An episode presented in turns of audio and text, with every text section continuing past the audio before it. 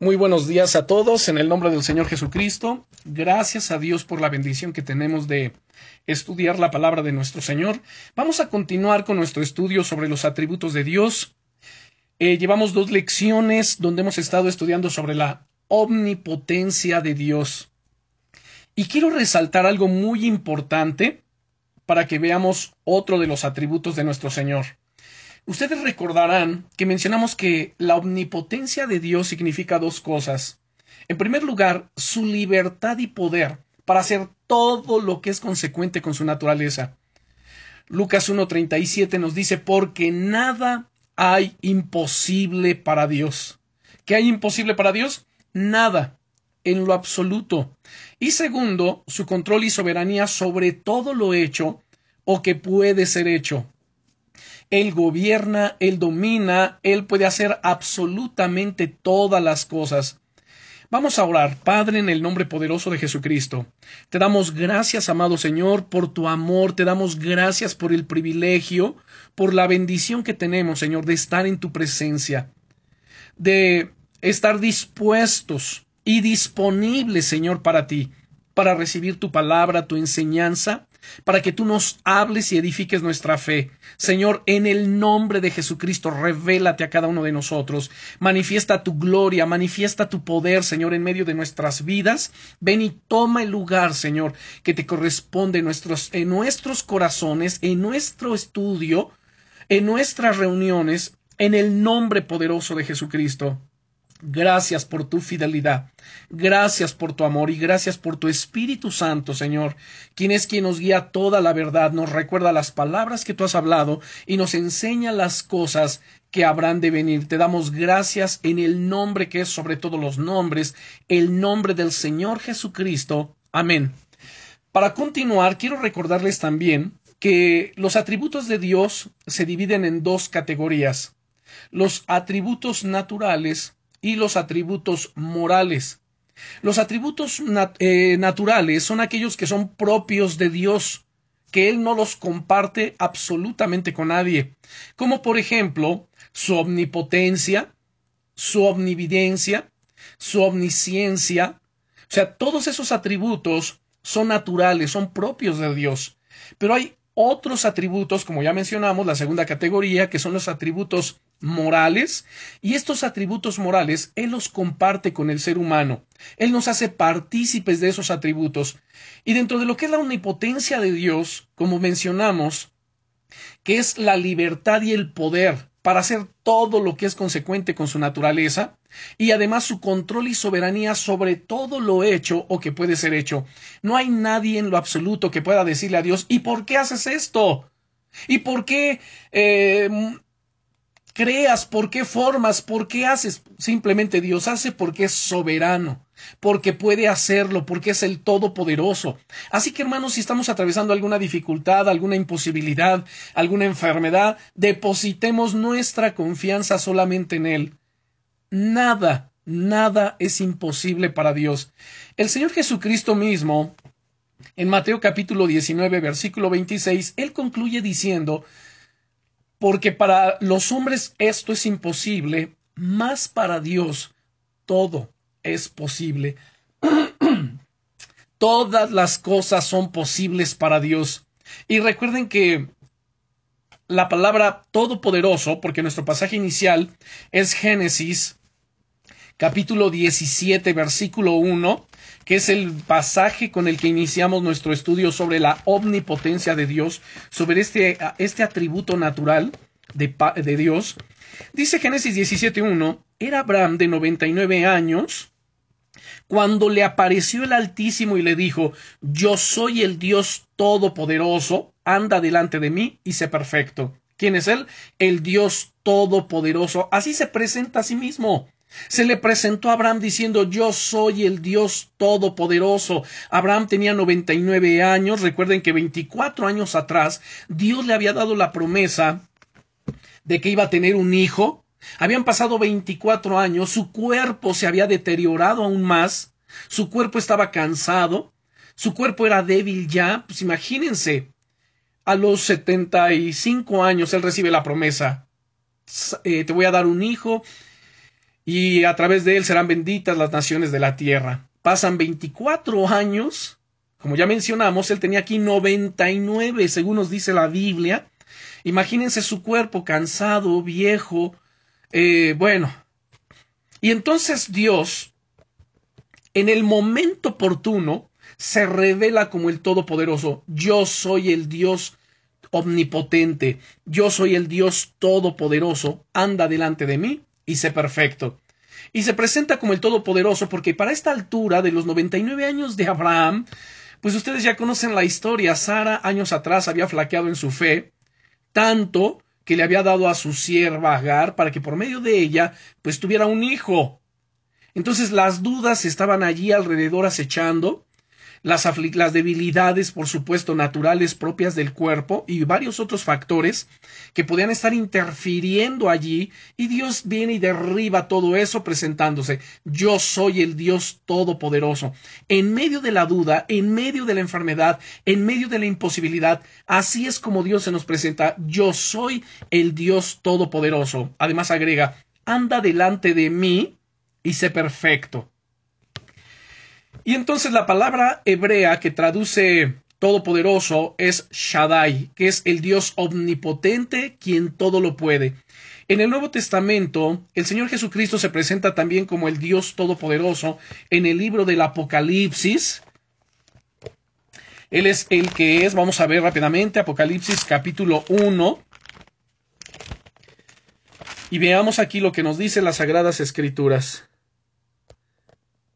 en el versículo 8. Juan estaba en la isla de Patmos, estaba desterrado allí por causa de la palabra de Dios, por el testimonio de Jesucristo, y de repente él escucha como una voz de trompeta detrás de él, y entonces este que hablaba se presenta diciendo en el verso 8, yo soy el alfa y la omega, principio y fin, dice el Señor, el que es y el que era, y el que ha de venir, el Todopoderoso. La palabra Todopoderoso en el griego es Pantocrator, es decir, el Todo Gobernante. Él es el soberano absoluto y universal de todas las cosas, de todo lo creado. Él es el creador y el sustentador del universo. Y entonces de su omnipotencia se desprenden cantidad de atributos eh, morales que son los que comparte con el ser humano, como por ejemplo su bondad. Dios en esencia es bondadoso. Él no tiene bondad, Él es bondadoso, Él es la bondad, Él es todo lo bueno y hace todo lo bueno, es decir, todo lo que trae bien, Él lo hace. En el Salmo 107, abramos nuestra Biblia, Salmo 107, y en el versículo 1 leemos, Salmo 107, versículo 1 dice, Alabad al Eterno, porque Él es bueno, porque para siempre es su misericordia. Una vez más dice, alabad al Eterno, ¿por qué? Porque Él es bueno, porque para siempre es su misericordia. Entonces Dios no tiene bondad, Él es la bondad, Él es bondadoso, su esencia es ser eso. Él es todo lo bueno y hace todo lo bueno, es decir, todo lo que trae bien. Recordarán ustedes las palabras de Santiago en el capítulo 1 y versículo 17 de su carta donde nos dice, porque todo don perfecto, ustedes recordarán Santiago capítulo 1 y versículo 17, nos dice entonces, dice, porque toda buena dádiva, escuche, toda buena dádiva y todo don perfecto desciende de lo alto del Padre de las Luces, en el cual no hay mudanza ni sombra de variación. Todo lo que Dios hace es bueno, todo lo que Dios nos da es bueno. De Él no puede salir algo malo porque Él es bueno, Él es la bondad personificada, su esencia es ser bondadoso. Quiero que veamos y le vamos a dar lectura al Salmo 136, del versículo 1 al 9. Salmo 136, versículos del 1 al 9. Leemos aquí, este salmo es un salmo de gratitud a Dios por su eterna misericordia. Es un salmo de es un cántico de alabanza para Dios. Y entonces leemos, dice, alabad al Eterno, porque Él es bueno, porque para siempre es su misericordia. Alabad al Dios de los dioses, porque para siempre es su misericordia. Alabad al Señor de los señores, porque para siempre es su misericordia. Al único que hace grandes maravillas, porque para siempre es su misericordia. Al que hizo los cielos con entendimiento, porque para siempre es su misericordia. Al que extendió la tierra sobre las aguas, porque para siempre es su misericordia. Al que hizo las grandes lumbreras, porque para siempre es su misericordia.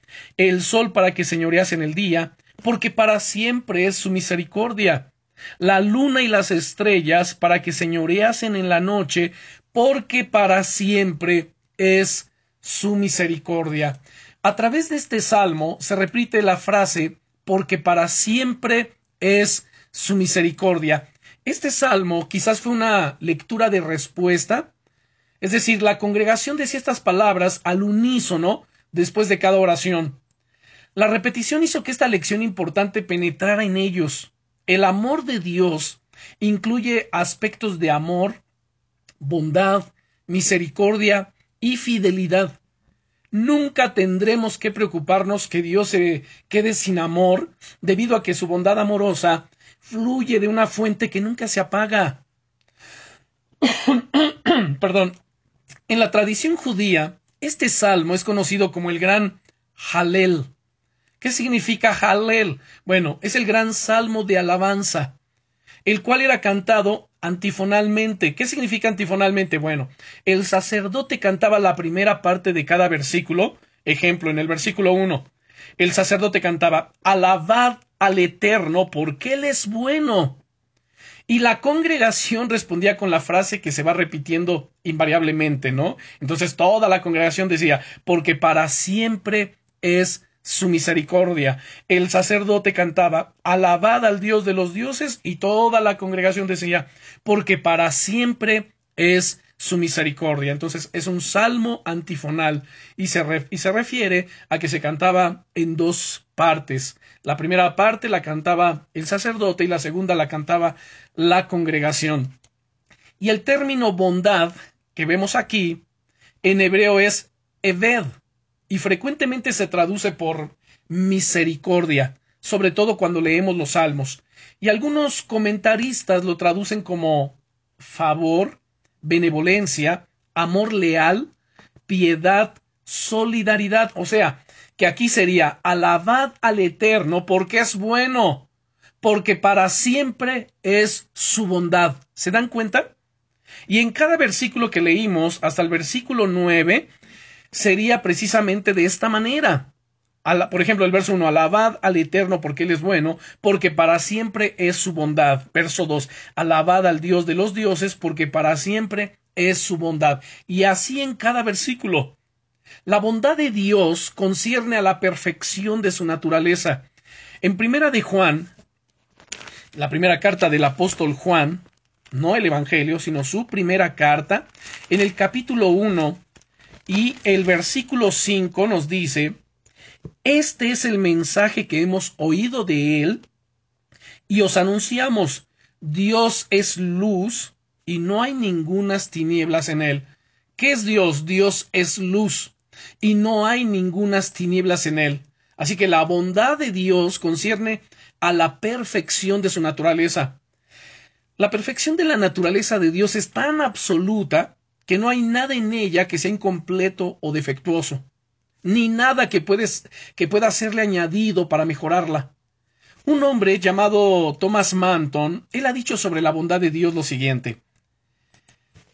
Y cito, dice, solo Él es originalmente bueno en sí mismo.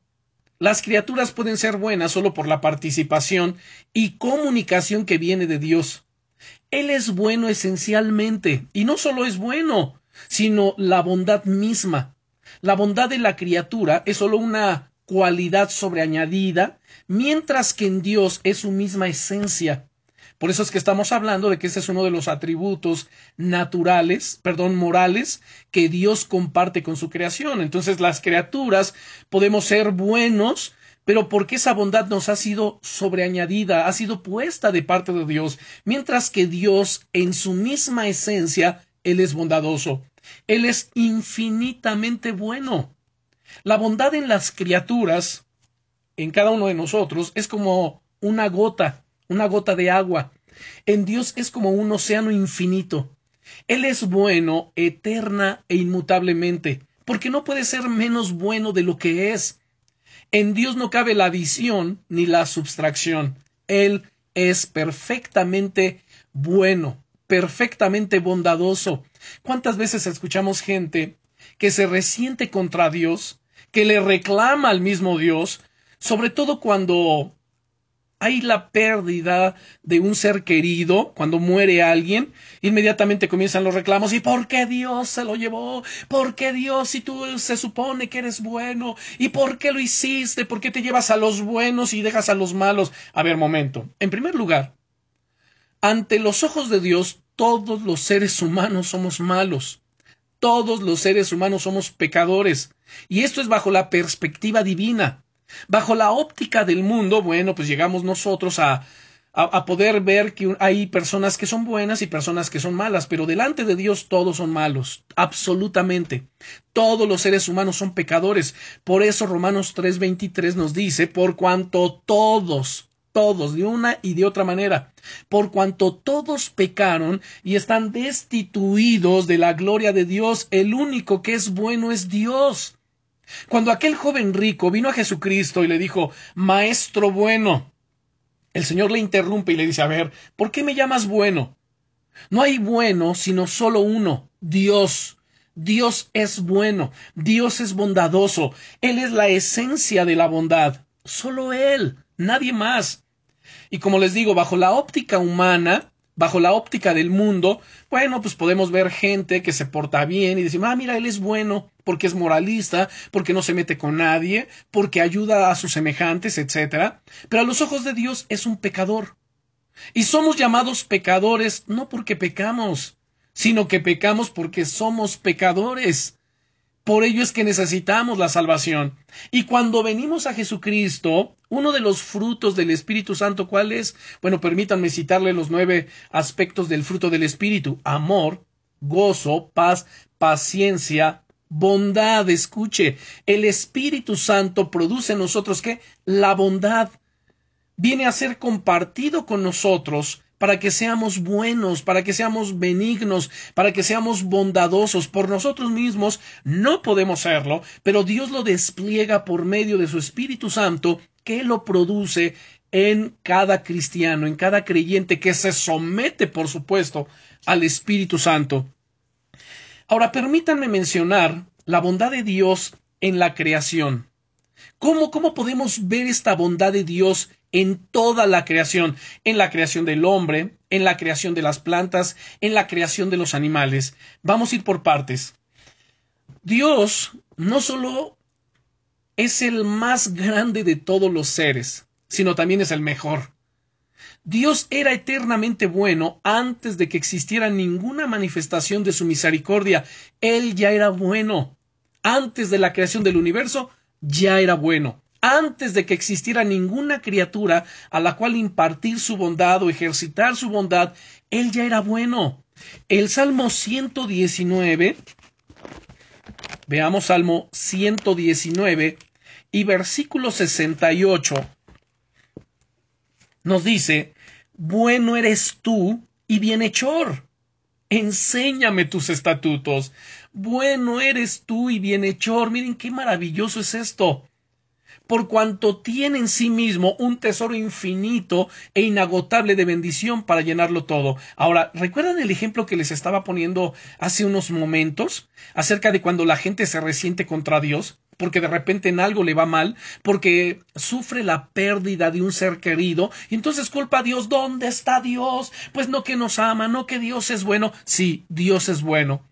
Y la Biblia nos dice en el Salmo 135, en el versículo 6, todo lo que Dios quiere lo hace.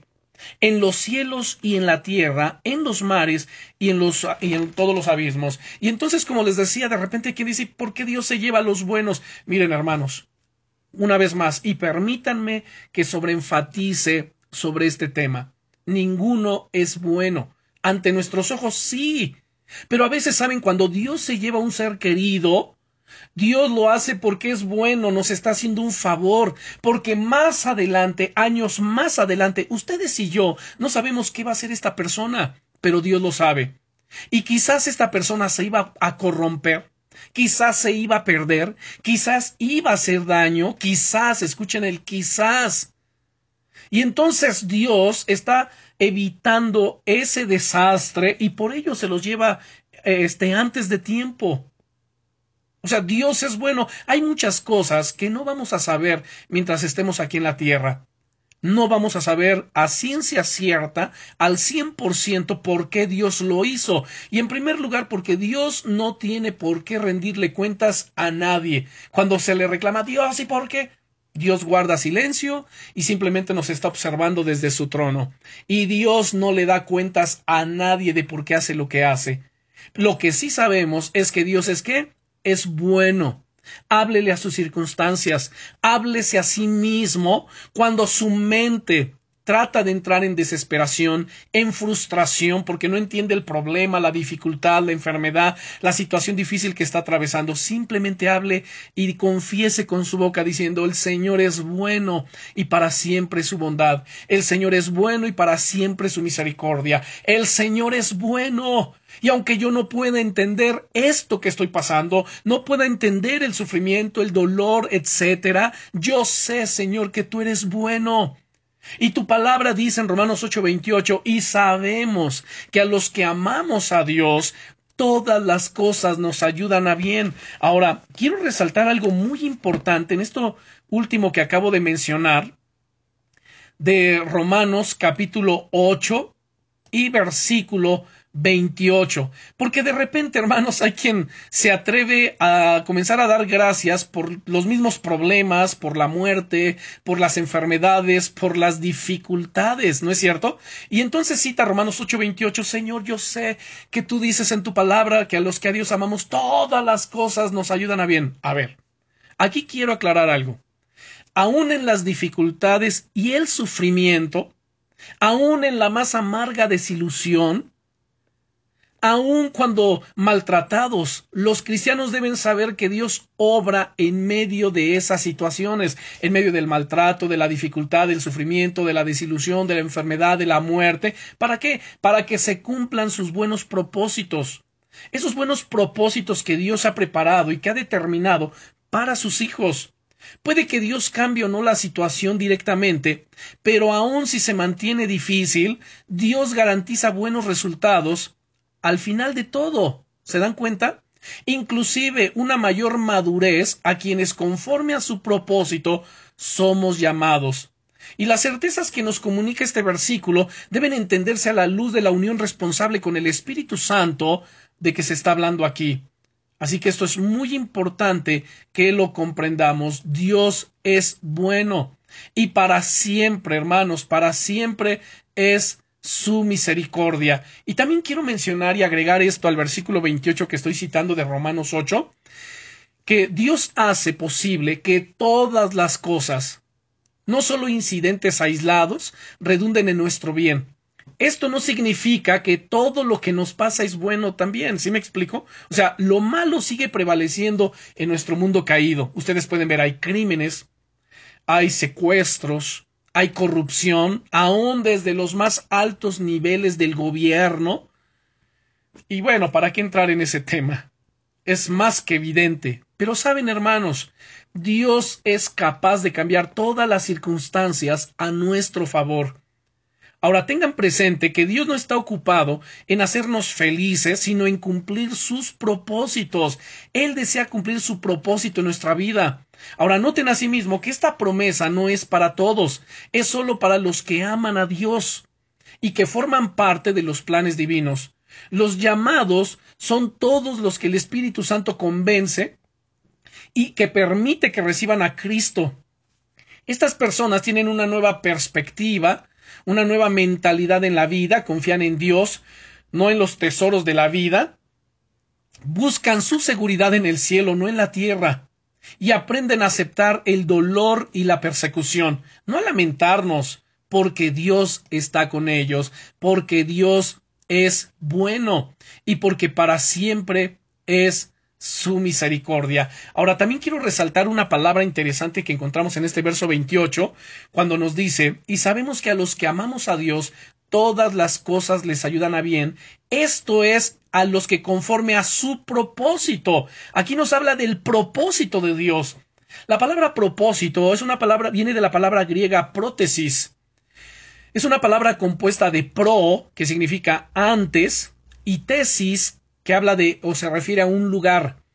Y de ahí un llevar adelante. Entonces la palabra sugiere un plan deliberado, una proposición, un plan anticipado, una intención, un designio. De las doce veces que aparece en el Nuevo Testamento, prótesis o propósito se usa cuatro veces para referirse al plan levítico, al pan levítico, perdón, de la proposición, y literalmente que era el pan de colocarse delante. La mayoría de los otros, de los otros usos que se le dan a prótesis, se refiere a que los propósitos eternos de Dios en relación con la salvación para la humanidad. Nuestra salvación personal no solamente fue bien planeada, sino que pone de manifiesto la invariable fidelidad de Dios que espera la consumación de su gran plan para la Iglesia. Así que a los que a Dios amamos, todas las cosas nos ayudan a bien. Esto es a los que conforme a su prótesis, conforme a su propósito, a su plan anticipado, fueron llamados. ¿Y por qué principalmente? Porque Dios es bueno. Ahora, esto es respecto de la, bondad de Dios en la creación. Bueno eres tú y bienhechor, como leímos en el Salmo 119, versículo 68. Dios es solo el ser más grande de todos los seres humanos, el ser infinito. Dios ya era eternamente bueno antes de que hubiera ninguna manifestación de su misericordia, antes de que existiera ninguna criatura a la cual impartirle su bondad o manifestarle su bondad. Él es bueno y bienhechor. Pero también refirámonos a la creación del hombre, a la creación del ser humano. En el libro de Génesis, abramos nuestra Biblia, capítulo 1 y versículo 31. Vamos al primer libro y primer capítulo de este libro, Génesis, versículo 31. Y leemos aquí, y vio Dios todo lo que había hecho, y aquí que era bueno en gran manera, y fue la tarde y la mañana el día sexto. Saben, hay dos cosas muy interesantes en este versículo que debemos de resaltar. La primera es que dice que vio Dios y, vio Dios todo lo que había hecho, y aquí que era qué? Bueno. La segunda cosa es en gran manera, o sea, no solamente era bueno, sino era bueno en qué? En gran manera. Y fue la tarde y la mañana el día sexto. Dios observó que todo lo que había hecho era bueno, es decir, era muy bueno. Ustedes y yo somos parte de la creación de Dios y Él está complacido por la manera en que Él nos creó. Él vio lo que había hecho. Dios nos creó en el vientre de nuestra madre y para Él somos, estamos bien hechos. Aunque algunos no se gustan en sí mismos, algunos no están contentos con su aspecto, con su físico, con su color de cabello, con su tez, ah, con su estatura, etcétera. Pero Dios dice que Él vio lo que hizo y dijo Dios, es bueno. Ahora, si en ocasiones siente que carece de valor, o que vale poco, bueno, recuerden que Dios lo creó por una buena razón. Ustedes son valiosos para Él, somos valiosos. Ahora permítanme citar la relación en los días de la creación. En el primer día, según el libro de Génesis capítulo 1, en el primer día Dios hizo la luz, y así que hubo luz y además hubo qué? Oscuridad. Dios separó la luz de las tinieblas. En el segundo día Dios creó el cielo y el agua, es decir, hubo una separación de las aguas. En el tercer día podemos ver la creación del mar y de la tierra, se juntaron las aguas en un lugar Y entonces hubo separación, la tierra quedó seca, separó la tierra del agua. Y entonces viene la vegetación, ¿no es cierto? La creación de la vegetación. En el cuarto día vemos la creación de las grandes lumbreras, el sol, la luna y las estrellas, para regir sobre el día y sobre la noche, para dar origen a las estaciones y señalar los días y los años, haber una separación ahí de las estaciones. En el quinto día vemos la creación de los peces y de las aves, los peces para llenar las aguas y las aves para que volasen en el cielo. En el sexto día vemos la creación de los animales para llenar la tierra. Vemos también la creación del hombre y de la mujer para cuidar la tierra y tener comunión con Dios. En el séptimo día descansó Dios y declaró que todo lo que había hecho era muy bueno. Era bueno en gran manera. Ahora aquí quiero eh, eh, extraer algunos principios muy importantes de todo esto. En primer lugar, la Biblia no aborda el tema de la evolución porque habrá quien inmediatamente pues pueda traer esto a su mente. Más bien, su cosmovisión da por sentado que Dios lo creó todo. El punto de vista bíblico de la creación no está en conflicto con la ciencia, pero sí está en conflicto con cualquier cosmovisión que principie sin un creador. Igualmente, los cristianos comprometidos y sinceros han tenido que luchar con este tema del origen de las cosas y han llegado a conclusiones diversas. Por supuesto, esto es de esperarse, ya que la evidencia es muy antigua y debido a los estragos de las generaciones muy fragmentada. Los estudios de la Biblia y de la ciencia deben evitar polarizarse y deben evitar también los pensamientos extremistas.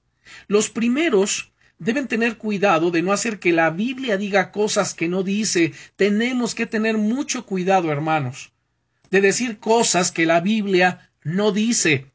Y así como los segundos no deben forzar a la ciencia a decir cosas que tampoco dice. Por esto es que es necesario para nosotros un estudio, hermanos, exhaustivo, concienzudo, serio del texto bíblico y de las sagradas escrituras en general.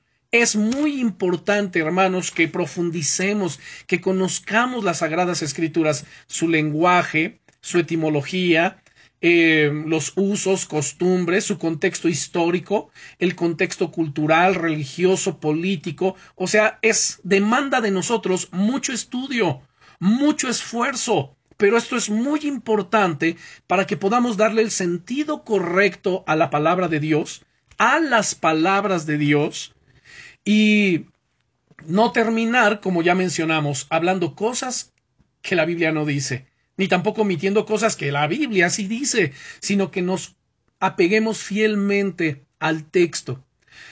Ahora bien, el aspecto más importante de esta discusión, pues va a continuar y continúa. Y no es el proceso de la creación, sino el origen de la creación. El mundo no es un producto de la casualidad ni de la probabilidad, sino de la eh, sino de Dios. Es una diosidencia. Dios lo creó, Dios lo anticipó, Dios lo premeditó, Dios tenía ya su plan eterno desde antes de la creación del universo. La Biblia no solo nos dice que Dios creó el mundo, más importante aún nos dice quién es ese Dios que creó el mundo nos revela la personalidad de Dios, su carácter y su plan para la creación. Además, no solo revela el deseo más profundo de Dios, que es relacionarse y tener comunión con la gente por medio de su visita histórica a este planeta en la persona de su Hijo Jesucristo. Podemos conocer de una forma muy personal a este Dios que creó el universo. Los cielos y la tierra están aquí. Nosotros estamos aquí. Dios creó todo lo que vemos y experimentamos. El libro de Génesis comienza, en el principio creó Dios los cielos y la tierra. Utiliza el plural de los cielos. La palabra para cielos es shamayim en el hebreo. Y estos cielos encierran todo el universo o comprende todo el universo y entonces enfáticamente se refiere a un pequeño planeta en el vasto universo en los quintillones de galaxias y de mundos, y se refiere al nuestro diciendo, y la tierra. Entonces, en el principio creó Dios los cielos y la tierra. Y aquí comenzamos la más emocionante y plena de todas las aventuras. ¿Y por qué lo hizo Dios? Porque Él es bueno. Todo lo que procede de Dios, sus decretos, sus leyes, su providencia y la creación entera, vio Dios que era bueno. Pero al llegar a la creación del ser humano, he aquí que dice Dios, es bueno en gran manera. ¡Qué maravilloso! Toda la creación de Dios delante de sus ojos es bueno. Pero cuando forma al hombre, al ser humano, al hombre y la mujer, Él dice, es bueno en gran manera. Por lo tanto, la bondad de Dios se revela en primer lugar en la creación. Pregunta, ¿puede haber una criatura que manifieste más fehacientemente que el hombre la bondad de Dios? Si nos detenemos a considerar al ser humano, que es la suprema criatura, Vemos la evidencia de la bondad de Dios. El cuerpo humano es un ejemplo sin igual de dicha bondad. Sus manos son adecuadas para llevar a cabo su trabajo. Proveyó del sueño para el cuerpo cansado, los párpados y las cejas para la protección de los ojos, las extremidades inferiores para desplazarnos, la inteligencia para progresar en el conocimiento de su entorno y señorear sobre él. Cada una de las funciones fisiológicas de nuestro cuerpo tienen un porqué. Y así podríamos seguir infinitamente, ¿no? Indefinidamente, perdón, podríamos seguir. Pero todo esto tiene que ver directamente con la bondad de Dios. La Biblia nos dice en el capítulo 1, versículo 26 del Génesis, que Dios creó al hombre a su imagen y a su semejanza. Permítanme darle lectura a los versículos 26 y 27 del capítulo 1 de Génesis, donde leemos, y creó Dios al hombre a su imagen, a imagen de Dios lo creó, varón y hembra los creó. Y los bendijo Dios y les dijo, fructificad y multiplicaos, llenad la tierra y sojuzgadla, y señoread en los peces del mar, en las aves de los cielos, y en todas las bestias que se mueven sobre la tierra. Ahora, aquí hay algo que me llama la atención en el versículo 26. Dice Dios, hagamos. Dios estaba hablando no solo en nombre de lo que se revela como la Trinidad en el Nuevo Testamento, sino de toda la hueste celestial, incluyendo los ángeles. Los ángeles no participaron en la creación, pero sí son mencionados dentro de ello. Nuestra imagen parece referirse a tales cualidades como la razón, la personalidad y el intelecto, y a las capacidades de relacionar, escuchar, ver y hablar. Todas estas son aptitudes que Dios decidió otorgar a los seres humanos. Además encontramos en el versículo 26 la frase donde dice Dios, y señoré. Fíjense nada más, y señoré en los peces del mar, en las aves de los cielos, en las bestias, en toda la tierra y en todo animal que se arrastra sobre la tierra. Dios creó al hombre para ser el agente de su reino, para gobernar y someter al resto de la creación, incluyendo las agresivas fuerzas satánicas que pronto la invadirían. Dios le estaba dando dominio, poder, autoridad al ser humano. Ahora permítanme enfatizar una vez más aquí el aspecto de cómo es que somos hechos a la imagen, a la semejanza de Dios. Acabo de citar algunos aspectos muy importantes, pero es necesario para reforzarlos. Obviamente, Dios no nos creó exactamente como Él. Porque cuando se lee este pasaje, hay quien dice, bueno, a ver, si somos hechos a la imagen y a la semejanza de Dios, entonces es como si somos pequeños dioses. No. Dios no nos creó exactamente como Él, porque Dios no tiene un cuerpo físico. Aunque se menciona en la Biblia de, de repente los pies de Dios, la diestra de Dios, ¿no es cierto? Pero recuerden que ello tiene que ver directamente con el lenguaje antropomórfico que se emplea en las sagradas escrituras. Y se emplea este lenguaje no para describir quién es Dios, sino para que podamos entender de alguna manera cómo es Dios, ¿no es cierto? Su naturaleza, su gracia, su amor, su misericordia, su poder. Así que, en cambio, ¿qué somos nosotros? Bueno, somos el reflejo de la gloria de Dios en esta tierra. Y algunos piensan que nuestro, como lo mencioné anteriormente, nuestro raciocinio, la creatividad, el poder de comunicación o autodeterminación es la imagen de Dios. Bueno, más bien es todo nuestro ser el que refleja la imagen de Dios. O sea, nunca llegaremos a ser totalmente iguales a Dios porque Él es nuestro Creador Supremo. Él es Dios, Él es infinito, nosotros somos finitos. Él es inmortal, nosotros somos seres mortales, limitados. Pero sí tenemos la capacidad de reflejar su carácter en nuestro amor, paciencia, perdón, bondad y fidelidad, que son atributos morales de Dios que Él comparte con el ser humano. El saber que fuimos creados a semejanza de Dios y por lo tanto poseemos muchas de sus características, nos proporciona una base sólida para nuestra autoestima.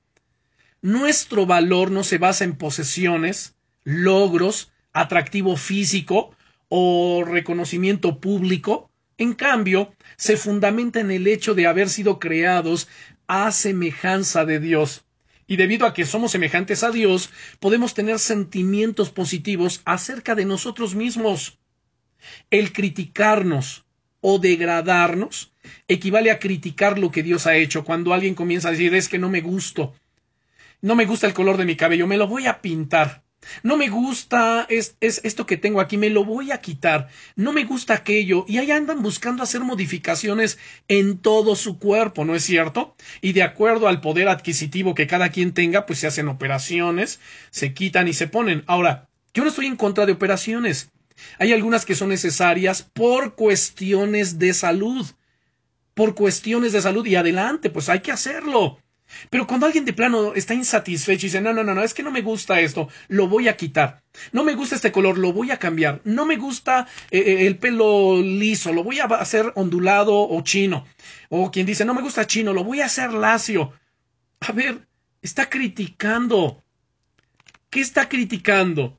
¿Qué está menospreciando? Pues lo que Dios ha hecho. Porque delante de los ojos de Dios, Él vio lo que hizo y dijo, Dios, está bien hecho. Y está bien hecho en gran manera. Pero cuando alguien está insatisfecho con su físico, le está diciendo a Dios, pues te equivocaste, Señor, porque no está bien hecho, está mal hecho. Y lo voy a corregir de esta manera. Y ahí van a hacerlo.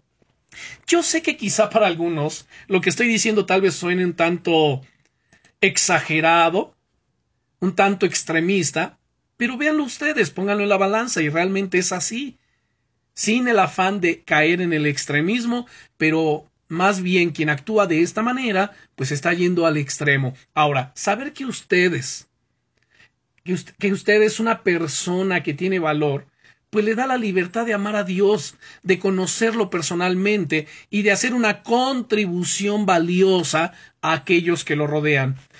Ahora, aquí estoy haciendo un pequeño análisis acerca de estos versículos 26 y 27.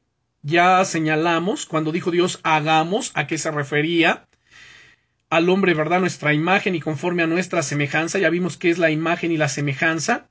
Pero también me llama la atención la palabra hombre. Hagamos al hombre.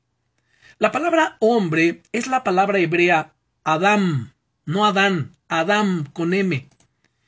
Y Adam significa hombre, humanidad.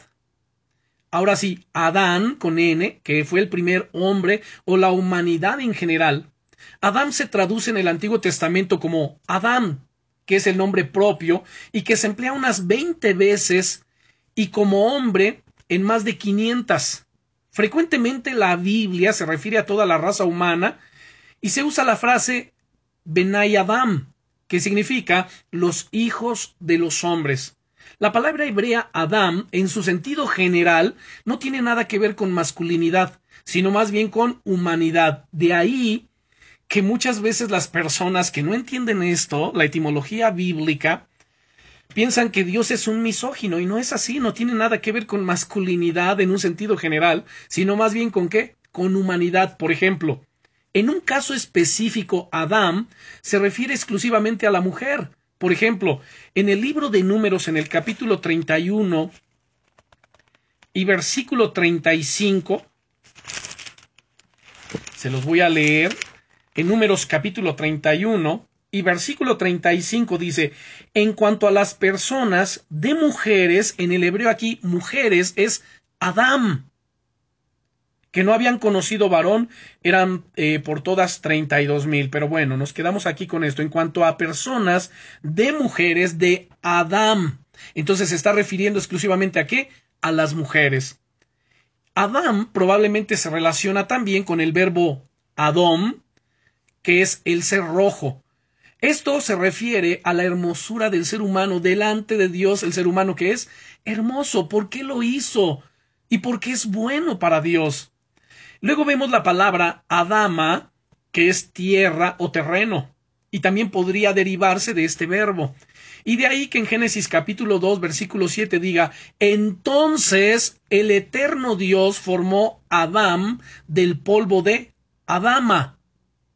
Formó a Adán del polvo de la tierra, Adán del polvo de Adama, formó toda eh, la raza humana del polvo de Adama. Por ello es que cuando peca el hombre, Dios lo sentencia diciendo, por cuanto esto hiciste, al polvo volverás, pues del polvo fuiste tomado, de Adama fuiste tomado, y a Adama volverás. Y es muy interesante, ¿no es cierto?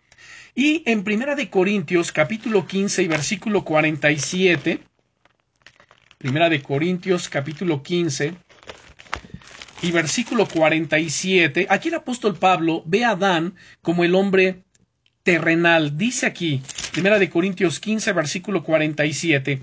El primer hombre es de la tierra, porque de la tierra fue tomado, terrenal. El segundo hombre, que es el Señor, refiriéndose a Jesucristo, es del cielo. Entonces, Adán es una de las cuatro principales palabras hebreas para hombre que se usan en la Biblia.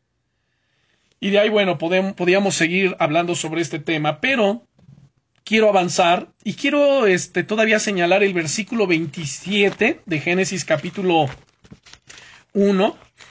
Recuerden, ya vimos el versículo 26, perdón, el verso 26, donde leímos entonces dijo Dios, hagamos al hombre a nuestra imagen, conforme a nuestra semejanza, y Señor en los peces del mar, en las aves de los cielos, en las bestias, en toda la tierra, y en todo animal que se arrastra sobre la Adama, o la tierra.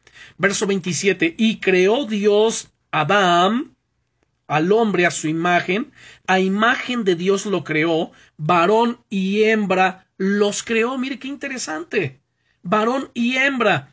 Dios hizo tanto al hombre como a la mujer a su imagen. Ninguno de los dos fue hecho más a la imagen de Dios que el otro. Y no porque Adán, ahora sí, eh, el, varón fue formado primero, ah, pues tiene mayores privilegios y fue, eh, Dios le dio más gracia. No, ninguno de los dos fue hecho más a la imagen de Dios que el otro. Desde el principio vemos que la Biblia coloca tanto a uno como al otro en el pináculo de la creación de Dios. Ninguno de los sexos es, exaltado ni tampoco despreciado. Así que Dios no exalta el sexo varonil, pero tampoco Dios exalta por, por encima del varón el sexo femenil. Ninguno de los dos es más exaltado, pero tampoco ninguno de los, de los dos perdón, es despreciado. Así que vemos aquí la bondad de Dios en la creación del hombre, en la creación del ser humano. Y si Dios nos permite, nuestra siguiente lección hablaremos acerca de la creación o continuaremos sobre la creación, pero veremos de los animales, de la naturaleza, y todo esto viene a reflejar la bondad de Dios. Dios, grábense esto y quédense con esto en su corazón. Dios es bueno y para siempre, bueno, leemos en el Salmo 139, que le dimos lectura al principio, recordarán ustedes, nos dice, porque tú eres bueno, porque para siempre, eh, perdón, es el Salmo 136 del versículo 1 al 9, porque tú eres bueno, porque para siempre es tu misericordia. Pero recuerden que en el hebreo la palabra misericordia es más bien traducida como bondad. Tú, Señor, eres bueno y tu bondad es para siempre. En nuestra traducción lo traduce como misericordia, pero como sea, es la bondad de Dios reflejada en su palabra, en su creación y desplegada en toda la creación del universo y por supuesto en nuestra tierra, donde se enfoca la palabra de Dios. Bien, vamos a darle gracias a Dios. Oremos en este momento y démosle gracias por su bondad. Si está atravesando algún problema, dificultad, situación difícil, proclame la bondad de Dios. Padre, te damos muchas gracias en el nombre poderoso de Jesucristo. Gracias porque tú eres bueno y porque para siempre es tu bondad. Gracias porque tú reinas por los siglos de los siglos y para siempre es tu bondad. Gracias porque tú haces en los cielos como tú quieres y en la tierra, porque para siempre, Señor, es tu bondad. Y te damos gracias. Gracias por tu buena palabra, por tu enseñanza. Señor, sigue abriendo nuestro entendimiento y dándonos la capacidad de comprensión de retención de las sagradas escrituras y principalmente, Señor, para vivirlas, para aplicarlas y poder hablar en medio de nuestras luchas, pruebas, dificultades. Tú, Señor, eres bueno y todo lo que nos acontece, Señor, nos va a ayudar para bien porque te amamos. Eres el amor de nuestra vida Eres el dueño, Señor, de nuestro corazón. Eres el Señor de nuestra salvación. Tú eres, Señor, quien rige nuestras vidas. Te adoramos y te amamos. En el nombre todopoderoso de Jesucristo, nuestro Creador, nuestro Señor, nuestro sustentador. Amén.